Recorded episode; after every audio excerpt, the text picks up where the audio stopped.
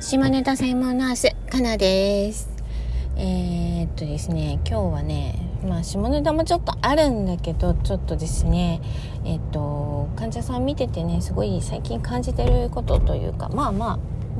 以前からそんなのは感じてはいたんだけどあの若い頃の恋愛についてですねちょっとね本当にあの皆さん盲目になりすぎ恋は盲目という言葉がありました。今でも言いますか？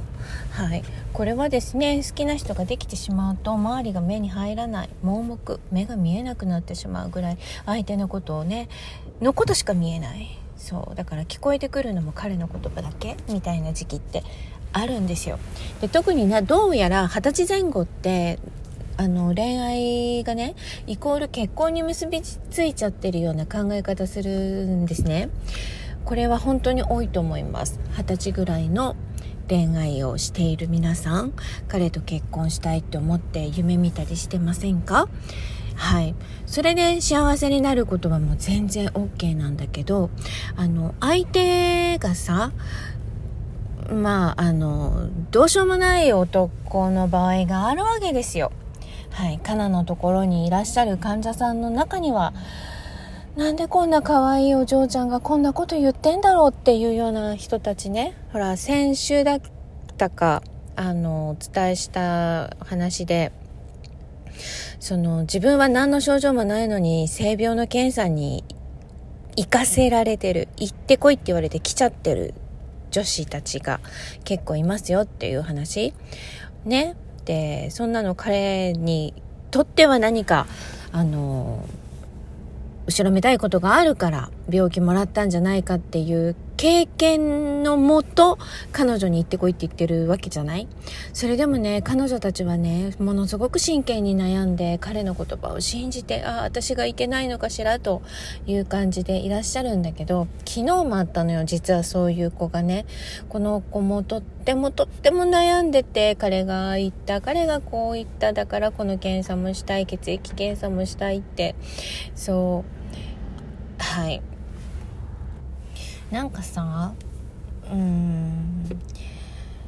その若い時1920歳ぐらいの時ってさ大人になってる感じがあるからイコール結婚って結びつけやすいと思うのね。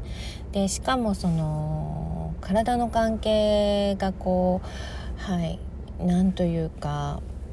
すごい出来事なわけですよ。もう幸せになっちゃう時期なんですよ。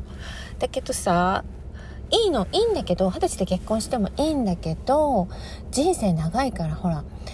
不倫するわけにもいかないので何人かやっぱり恋愛経験を積んでその後に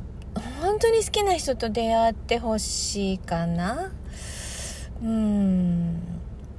二股三股ってかけるのも良くないって言うけど私の知り合いのナースはですねあの七股してましたよ。